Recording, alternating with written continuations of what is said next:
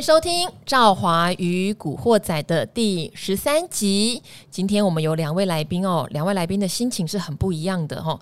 一个穿的呢很花俏，很放松，很开心哦，一脸笑容的进来我们这边录音哦。另外一位呢就穿的比较暗淡，然后呢工作还没做完，还被我拖在这边录音。等一下还要再帮我录教学版哦。两个人的心情差很大，为什么？因为一个是外伤。一个是本土哦，我们先请先请外商的打个招呼好了。呃，各位听众大家好，我是李博雅，他去研究总监冯志源，大家好。我第一次哎，第一次录古惑仔哦，他好像有点紧张哎，我会紧张，但是觉得还蛮新奇的，蛮新奇的哈。你的声音要雀跃呀，对呀，很雀跃啊，因为大家好，我在放假这样子，不能这样子，因为你们都没有放假，所以我不能这样子，对不对？你这样等下。听众就会听到砰砰砰什么把你按在地上揍的声音。对，对，对，好，那另外一位我们也打个招呼吧。啊、哦，大家好，我是还在努力工作中的这个幸福。那当然，今天我觉得来这样。也是还不错了哈，在年底之前呢，赶快把一些重要的资讯呢带给大家。我觉得其实这样也蛮好的。你看他苦中作乐，对对对，他的声音充满了无奈。对，还是要打起精神。可是我还是没有放假，还是来陪你们呢。哦，来陪我们就是一种放假啊。对，其实这段时间反而是我觉得比较好的时候，因为呃，我排的假期反而比较少一点，是因为说这一段时间反而比较安静，因为国外的同事真的都跑去放假了，嗯，老板也放假了，在这个时候呢。反而是可以比较亲近的时候。嗯，哎、欸，大家可以猜猜赵华的年假累积了几天？哈，不是猜年资啦，哈、嗯，因为 是猜年假。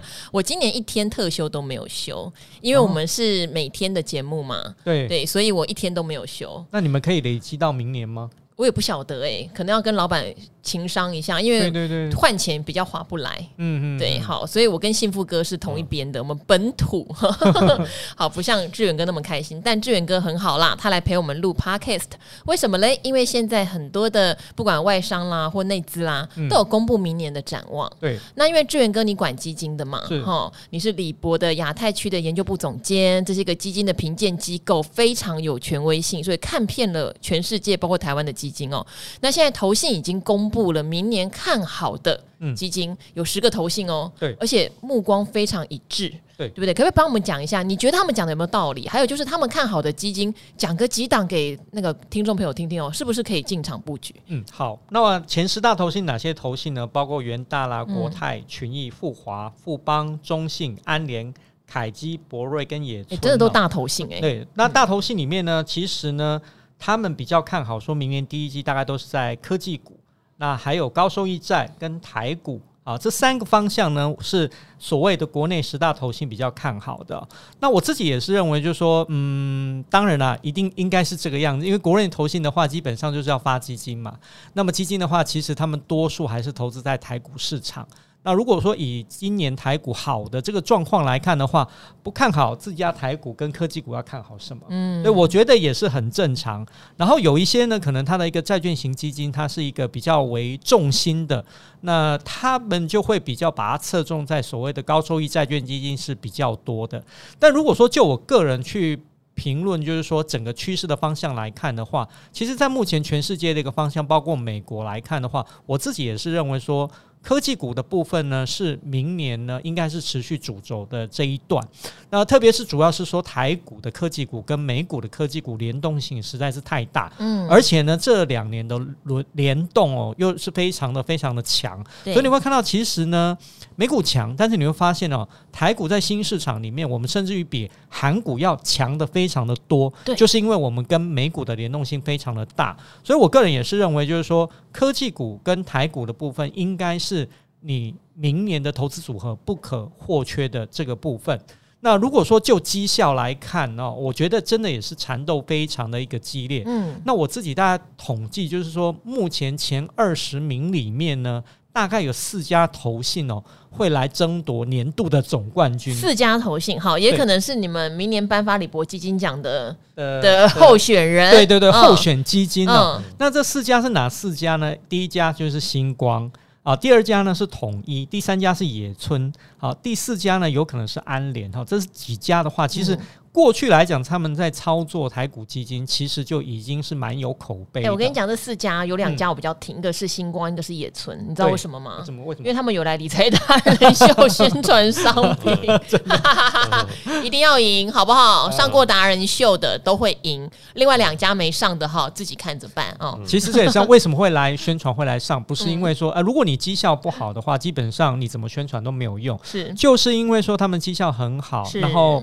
真的有所本呐、啊，所以我觉得他们才会来这边做宣传。但是呢，呃，在宣传之余，我们还是要看实际的一个绩效表现是怎么样。好多好嘞，讲一下哦。我觉得真的缠斗，今年缠斗真是太激烈，因为第一名跟第二名哦差了不到零点一个 percent 哦。好，截至哈，对，今年的十二月二十号，那第一名呢是目前是星光创新。啊，是七十九点六六，七十九点六六，买它的话，将近八成，八成的投报率。对呀、啊，那第二名呢是统一奔腾，是七十九点五，才差多少？零点一六个 percent 哦，真的很咬得很紧哦。那第三名呢，也是统一的哦，统一黑马是七十五点三七，紧追在后。那么再来呢，又是星光，星光大三通六十二点五六，落后了一点了，这个应该追不上了啦。嗯，那再来还有哪一些？包括野村鸿运啦、星光电投啦、兆丰国际。野村中小、星光台湾富贵跟安联台湾科技啊，这前十大的基金呢，最少最少都有将近五十九个 percent 的这样的一个绩效报酬。那么最好呢有将近百分之八十。那我们刚刚讲到星光创新跟统一奔腾呢，大概是我个人认为就是会争夺年度总。因为现在剩下的营业交易日没几天，没几天了。对，所以我。我觉得大概会就会从这两档里面产生。好啦，像兆华的话，哈，嗯，我可能他们两家争第一名的，我就不会买了。为什么？为什么？没有啊，基金魔咒啊，今年第一名的，明年不会第一名啊。可是如果是第四五六名的，我可能会考虑。可是今年没有第一名，明年可能第二名、第三名也是有可能啊，不要蝉联而已啊，嗯对不对？也对啦，但是反正前十名，有时候我觉得哈，其实现在的基金很厉害。我今天还跟志远哥讨论，以前都会觉得你今年绩效好的，明年你就不要碰它。反而应该去买最后一名的基金，但是其实现在台股基金的续航力都非常好哦。对，所以这个已经不能这样采用了啦。然后对，因为我觉得明年也会好啦。呃，现在比较不一样是打团体战，团体战。因为现在过去呢，如果你讲说二十几年前呢，我们会比较呃台股的市场或台股基金市场会比较强调单一的明星基金经理人。嗯。可是你会发现到说这几年我们很少在听说，哎。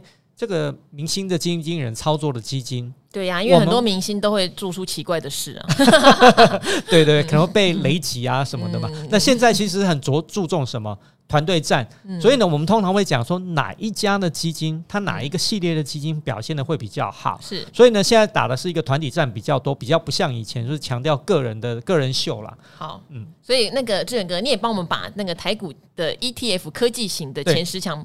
跟大家讲一下哦，因为接下来我们还有幸福哥哦，是。幸福哥看到这个外商投信、外商的那个机构这么开心的在聊，他也要说几句话了。站在本土的一定要的，对。好，我们先把那个科技 ETF 讲一下，因为幸福哥他也会买基金跟 ETF 哦，他也是有一套心法的。那 ETF 我会觉得就是说，今年呢表现比较好的呢，如果我们就族群类来看的话，表现最好的应该是中小型。是。那第二大类我会觉得是在跟全职有关系的这个加权指数型哦，还有所谓的这个主题型的这个 ETF，这三大类呢，大概就是今年表现最好的。嗯。那么前三档呢，就是我刚刚讲的这个中小型的，第一档像呃这个。标股跟它标股的产地哈支撑的 富邦台湾中小动能五十，对，因为还有一个动能哦，对对对对，特别哦，它的持股真的就是标股了，标股了。这你每时候每次看它的这个所谓月持股的时候，我觉得都蛮有趣的啊，建议各位听众朋友真的可以去看一下啊，真的还蛮惊人的哦。那第二档呢，我们先讲一下绩效，它绩效是多少？将近百分之六十五十九点六五。那第二档呢是元大呃台湾中型一百。啊，是三十九点五八个 percent。那第三名呢是元大的富贵五十，柜买市场，对，三十二点八八。那么这三档已经占了前三名了。哦，其实就是中跟小哦为主的。对。那么接下来呢，大概就是跟所谓的呃指数类比较有关系的，比如说像元大台湾高股息低波动的 ETF，哎，不简单，又高股息又强调低波动。那么今年以来也到第四名，因为今年只要高股息，股价就会涨啊。对，但是呃，只有高股息也是没有用，因为什么？你配配的高股息，其实大概就是。能再多，大概也到一定的水准而已。它如果要到三十个 percent 这样的一个投资报酬率的话，赚到价差了啦，对，也是要靠价差，啊、所以这个也是很重要。嗯、那么再来还有包括永丰的台湾加权 ETF，就靠加权指数就可以到多少？二十九点零三，这也蛮厉害的。嗯、那么富华的富时台湾高股息低波动，哈，跟刚刚的元大也很像的，也有二十七点六。那么再来呢，就是我们所讲的主题型的 ETF，、嗯、那哪一些主题是比较夯呢？人工智慧 AI，还有呢五 G，所以你看，像元大的全球人工智慧 ETF 有二十六点四五，那么台新 SG 的全球 AI 机器人精选 ETF 有二十五点一六，那国泰五 G 的 Plus 也有二十四点五五。那么元大的未来关键科技呢，也有二十四点零六。那基本上呢，这大概就是我们所讲的三大类，今年来讲表现比较好的这个 ETF。嗯，好，这个的话我可能就会买第一名的。为什么？我觉得明年加权指数你要再大涨，嗯，就算到两万点好了，对也没几趴啊。嗯、我们毕竟今年从年初从一万五涨到一万八嘛。那明年如果从一万八涨到两万好了，嗯，哦，那又如何？我不要买指数。可是如果说是什么中小的动能，啦，对的，或主题型的啊，我觉得比较会标吧。但是这个要注意一下哦，像第一档我们说标股跟它的产地哦，这一档的话，它最好的时候曾经到七八十个 percent，对，它波动非常的大，没关系，嗯，心脏撑得住。所以我这个东西还是提醒各位听众朋友，就是说，呃，虽然说它的一些中小型的个股是很有潜力的，但是如果你的投资的一个形态是比较保守的，心脏没有那么大颗，嗯、我会建议说这一类的 ETF 可能不是你的首选。嗯，哦，如果你通常来讲会做这种被动型 ETF 的，就希望说哦不要看盘，或者说它的一个它只要能跟上这个涨幅哈，不要太伤脑筋的，嗯、我会建议从市值型的先着手，那就是类似像以加权指数为主的。嗯、那么除非说你有一些比较特殊的眼光，就是哦，我觉得我希望看到一些主题性的 ETF，那这些呢是。未来的一个主流，我自己也很认同哦，包括五 G。AI 电动车这一些，如果你真正也看好的话，你就可以去投资这些所谓的这种单一产业的主题性的 ETF。我觉得这样是一个比较好，还是要根据你的一个投资属性来讲会比较好一点。你看志远哥真的就是站在基金的立场后，就是投资有风险啊，你要考量你的投资属性。一定要的。就才不管嘞，没有啦，就是因为我觉得 ETF 有个好处啊，它波动大不错啊。它如果今天大跌，假设它今天真的一口气跌了三个 percent、四个 percent，对我就会去买啊。哦，因为它也不贵嘛，嗯，对啊，那它跌下来的话，你就加一点，加一点啊。嗯，它没有波动，我还真不知道我该怎么办。呃，对，没错，你其实呢，我听起来你是很有机遇的投资人，可是我觉得。多数的投资人并不是这个样子，可是喜欢赵华与古惑仔的可能会跟赵华类似的。就是如果你本身是一个很有纪律的投资人的话，那当然就是说，这个你看好的 ETF，它跌到某个程度，比如说跌到五个 percent 到十个 percent 的时候，你可以做初次的一个加码，对，然后甚至于呢，再做一个定期不定额或不定期不定额的一个方式呢去介入。其实我觉得这样的一个方法会提高你的胜率跟投资报酬率。但是呢，如果你没有的话，我就会建议你还是乖乖的这些 ETF 呢，你就定期定额去。买好，那至少来讲哦，不会错过这个波段行情。那如果说真的有下跌的时候呢，它还会自动帮你扣，你不用说，诶，跌了会不会再跌？可能还会再跌，你就不动作。其实呢，我觉得投资人会比较没有办法累积到获利，就是因为说，哦，像照我刚刚讲的，你很有纪律去做，可是呢，很多投资人是说点位到了，我设定的点位到了，我应该去做，而他没有去做。那我觉得他就很可能会错失波段行情。志远哥是好人吼，赵华的纪律没有很好，赵华是一种 feel 啦，就是我觉得跌很多了，我就想说减一点，减一点，我也不会去赌最低点哦。不过这边来一下问一下幸福哥了，幸福哥我们的台股好朋友，报价天王，嗯，你也会买基金跟 ETF 吗？我觉得其实哦，我也都买过。那我觉得其实买过买过，对对对对，都买过。而且我觉得这个对于一般的。呃，投资人特别是小资主是一个很好的工具。也对啦，嗯，嗯三千块嘛，对啊，入门。那你用这样子的方式，就是第一个，你也可以参与这个台湾股市这两年的成长，而不是说啊，我一次就要拿好几万甚至好几十万出来。嗯，那我觉得常常有人会来来问我说，诶，那我我我是新手，我要怎么做？像我们有很多朋友也是这两年才进来股市，他们都问说，啊，最近买什么买什么？我说，六七万块。那好，那你叫人家买什么吗？我对啊，你叫人家买什么基金 ETF？呃，一般我都先建议从指数型的入手啦。啊，对啊，啦听起来好像很 boring，对不对？可是其实有时候赚钱就是很 boring 的。我今天请的来宾怎么都跟我唱反调？好，好，好，然后呢？对对对，然后其实呃方法就跟刚刚志源哥讲的哈，一个就是说。我单笔嘛，那单笔你就要挑十几点，对哦，不然的话你就是乖乖的定期定额，每个月扣个三千五千都好啊，你就是取它的一个平均报酬率嘛。那我们这边来讲哈，就是说如果你单笔要进场，什么时机点才会比较好？其实我觉得有一个最简单的哈概念，就是有时候你可以稍微看一下那个新闻，不管是平面新闻或电视新闻、网络新闻也可以哈。当你看到那个新闻不断跳出来说，哇，这个融资全面追缴啊，融资全面断头啊，哇，这个什么散那个散户投资人今年哦，呃，那个大大赔钱，你就要看到类似这种的标题的时候，你就是大概可以准备一笔钱哦，可以单笔进场了。嗯，因为股市它本来就是循环嘛，当市场上九成的人在赔钱的时候，其实哦，你就是准备可以单笔进场买什么嘞？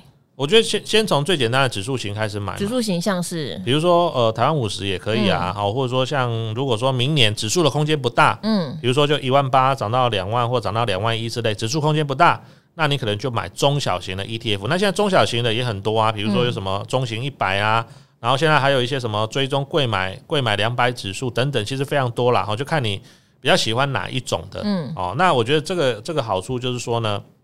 你看到市场大跌，市场血流成河的时候呢，你进去大概就可以单笔进场。那那个时机点，这样的话会让你的呃那个投报率会更漂亮一点。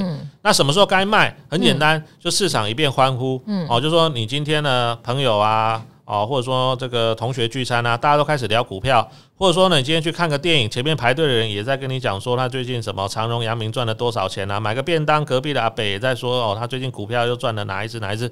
其实哦，大概你听个几次，听了一个礼拜下来，你就大概可以先卖一趟了哈。因为市场很奇怪，当市场大家都非常的嗨、非常的兴奋的时候，其实往往是差不多快要见高点。那当市场呢，大家很悲观啦、啊，都觉得说这一辈子呢，千万不要跟股票做好朋友的时候呢，其实也差也跌得差不多了啦哈。所以其实如果说你要单笔哈，我觉得可以用市场的这种氛围哈去。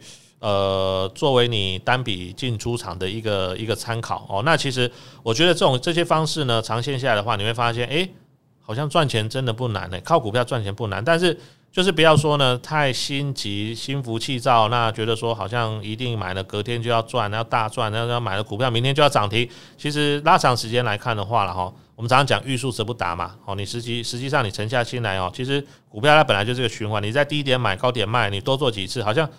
大家听完就说啊，你不是讲废话？那低买高卖，这谁都会嘛。可是真的知易行难呐，道理大家都懂，但实际在执行的时候呢，你就常常会陷入所谓好像呃创新高不买哈，好像很可惜。那谁谁谁又赚了一台车啊，谁谁谁又赚了一间房子，那个时候你才想进场，有时候可能。差不多就快接近短线那一波的高点了。好啊，那我分享一下我的心法好了，因为我 ETF 我台湾的也买，美国的也买，然后我基金也是台湾的也买，美国的也买哈。其实我很简单，随时你现在看到或听到这一集，你要买你就买，好，你可以买第一笔，哦，不用去猜什么时候跌啊，什么时候涨，现在就去买你的第一笔。然后像我那时候债的部分，我只买高收债。哦，因为我知道高收债的本质哦，很多人会说高收债就垃圾啊什么的，其实不是哦。高收债基金他们不会把它全部都是平等最差的摆在一起，它会有一个投资评级的分布哦，也会有一些类投资等级的，或是说它慢慢从高收债慢慢往投资等级靠拢的，它其实风险没有大家想象中的高。所以债我只买高收债，那基金跟 ETF 我确实只买类似半导体的或科技类的。好，那我什么时候会加码呢？我买好之后，例如说我今天看到费半好跌四趴。我可能就会进去小小的单笔加码我的科技基金，或者纳指跌四趴。嗯，对，那台湾的也是啊。今天整个大盘跌三百点，跌四百点，遇到这种事情的时候，我就会进去做一个小加码。那平常不理它，你就是定期定额。那遇到大跌，我就会小加码。其实这样做起来，我这三年的基金跟 ETF 从来没有赔过钱。嗯，但兆华没有很有纪律哦，因为志远哥说我很有纪律，我没有。什么时候我会卖呢？Feel，对，就例如说，我觉得哎。欸美股呃四大指数都创新高啦，我中间也其实获利了结蛮多次基金的，可是我不会全卖。嗯，例如说可能累积部位二十万，我就卖十万，呃，然后再继续做下一 round 的循环，我不会卖光光。嗯，大概这是我的做法。嗯，其实兆华这种做法也是对的，因为其实，在我们所谓的停利或停损呢，大概有两种方式哦。第一种方式就是所谓的你设定啊，譬如说啊，我设定十个 percent 是我我的获利点。然后我就从就是你讲的嘛，feel 我觉得够了，嗯，那够了之后呢，我慢慢的就往上获利了结。那么跌呢？跌够了，我真的不能再承受损失了，也是一样。那我就进行停损。所以第一个呢，就是你自己设，但是每一个人设的这个点位是不太一样的。啊，这当然就是看每个人的一个投资风险的一个承受度。那第二种呢，我自己常常在做，也可以给听众朋友做参考。我自己觉得说还蛮有逻辑性的，就是说，通常这种市值型的，你不管是主动还是被动哦，都套用可以哦。譬如说台股基金，嗯，啊、呃，这种费半的 ETF 或 Nasdaq 的 ETF。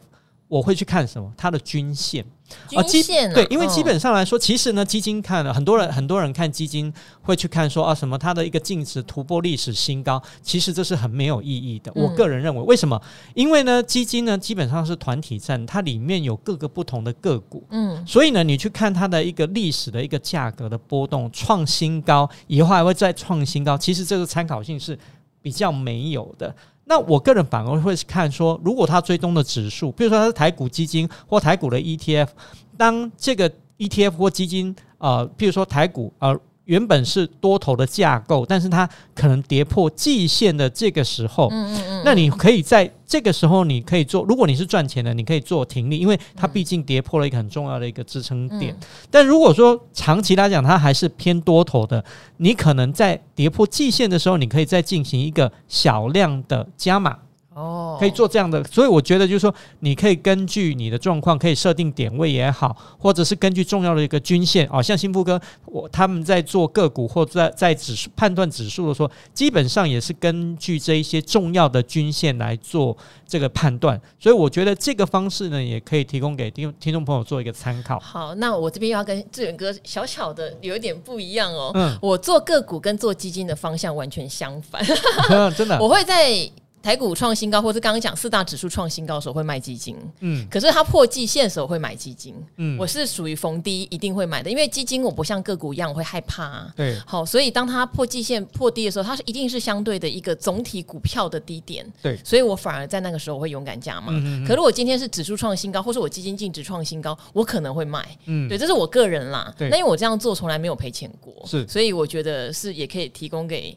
大家做参考，可以做参考。但是我觉得当然也可能卖飞了嘛。嗯、像我有买零零五零啊，零五零我真的是听那个施生辉老师教的，嗯、就是 K 值低于二十就买。嗯、我就真的在大概十几的时候买，那时候好像一百一百二十块吧。嗯、哦，这一波的时候，对，然后它上来到一百三十几。K 值将近八十的时候，我就把它卖掉了。可它现在一百四嘛，对对，所以我有时候也会觉得啊，卖太早了。但是我觉得一样，不用后悔，嗯、我有赚到钱就好了哈。对，因为技术指标这样，因为技术指标的话，它会贴的比较紧，所以它会很敏感。那、嗯、你可能碰到碰到说，可能后面还有一个波段，因为均线通常来讲，它会一个比较长的一个趋势，它比较没那么敏感。所以呢，可能你在呃，我我觉得都是值得参考的，因为呃，这端。看乎你是短线还是中长线，嗯，那其实只要赚钱就好嘛，对，不管哪个方法，只要赚钱就好。卖飞了不要害怕哦，啊、但是像我就叫做停利不停损，嗯，哦，我如果损我会加嘛基金了哦，我可不是讲个股哦，嗯、哦，损的话我通常是会加嘛，对，因为基金不会有什么融资追缴什么，而且也不太容易整个里面的持股都倒光光嘛，而且经经理人为了为了绩效，他也会换股啊，对不对？好，所以今天赵华宇古惑仔最后要来做一个进行赌盘的动作。大补盘，因为我们这个 podcast 哈都一定要有点刺激的了哈。因为刚刚有提到哦，现在有两档台股基金在最后几个交易日要争第一名哦，所以我们决定三个人来差赌一下哈。哎，这会不会被抓走啊？好，应该不会啦。好，一档就是星光创新科技基金，好，截至。好，十二月二十号绩效七十九七十九点六六，统一奔腾基金一样哈，同样的时间点七十九点五，我们就截至十二月三十一号，好不好？嗯，好，你觉得？好，我们三个人来赌哈，你觉得哪一档会是今年的冠军？哦，我们先要让听众朋友知道他们投资什么，对不对？那星光创新有？快速念一下就好了。经验、中美金、新兴创意、康普、台盛科、惠普、智源、玉金光、聚合、统一奔腾有什么？新兴、景硕、南电、同心电。建策、汉磊、长荣、德维、AES-KY 跟台积电，嗯，要投票了吗？嗯，好，嗯，里面有我讨厌的股票哎、欸，嗯，没关系，正好啊，嗯，好，好，那谁要先讲？嗯，幸福哥你先讲，好，好，你选谁？那我挑星光好了，你挑星光，好，因为他有买过电池的，啊，我觉得英雄所见略同了。虽然说最近投信在卖，不知道是不是星光卖的哦。不过至少他有之前有买过了，代表他也是有点眼光了。这个操盘的这个基金经理人呢，嗯嗯，算是 sense 还不错了，我投他一票。好，我我投统一一票这样。嗯，为什么？呃，因为我个人是长期，我从应该从去年开始吧，就一路看好 ABF 窄板。哦，那我觉得它呃 ABF 窄板。它不是，它不是只有一档，它有三档。嗯，所以我觉得可能呢，而且这三档在目前来讲都有一点直幅的现象，很有可能呢会脱颖而出。因为如果这当，因为这个族群很明显，对，一起动的时候就会一起动。嗯，所以呢，如果说一旦它脱颖而出的时候，它的胜率会比较高一点。好，那我选星光创新。嗯，为什么？另外一边有我太多放空被嘎的股票没有？你讨厌，原来如此。不要这么说，不要这么说。嗯，因为我自己觉得啦，哈，两边当然都是很多热门股啦。说实话，能得第一名、嗯、第二名一定都是这样子。对，好，我我也是认同幸福哥讲的，因为我觉得星光这里面有康普跟聚合啦，嗯、我觉得他们跌无可跌，我自己感觉是这样。反而在最后几个交易日，搞不好拉他们一把。哦，可以拉上去。其实星光的好处是它的持股比较分散，就是热门的它都有压到，对，然后变成呃另外一档就变成说，假设窄板不好会影响它绩效会蛮多，因为它这三档加起来占它就快两成了，对，所以它变成有有一个是比较分散的压法，有一个是压的比较集中，那。就看市场怎么反应了。对呀、啊，因为了解我的朋友会知道，统一里面有一档是我一直搞不懂它为什么要那么贵的，我就不说了，不然人家可能要来告我的。每次都讲它哦。好，所以呢，好，我们就等十二月三十一号。揭晓，应该要等到一月一号了，然后我们才能揭晓了。年度总冠军，听众朋友也可以猜一下，你觉得今年的年度总冠军会是星光创新还是统一奔腾哦？也可以来给我们留五星评价投票啦。然后我们这个频道很欢迎大家来问问题哦，哈，你也可以指明说这个问题你希望谁来回答你。好，来记得问问题，但是你要留五星评价了哦。像正好说看到留一星的会觉得有点哭笑不得。例如最近有一个留一星的，你说，嗯，你不喜欢看到我跟小哥开黄腔，哎、欸。你你不知道黄腔是理财达人秀教学版的本质吗？如果没有开黄腔，可能那个系列都没有人看。你懂不懂啊？你好不好？不要来乱留这种不上道的留言，好吗？好，尽量留五星好评，然后留下你们想要问的问题，我们会非常诚恳哈，用非常大的洪荒之力回答您心中的疑问啦。那今天的赵华与古惑仔就到这边喽，我们下次再见了，拜拜，拜拜，拜拜。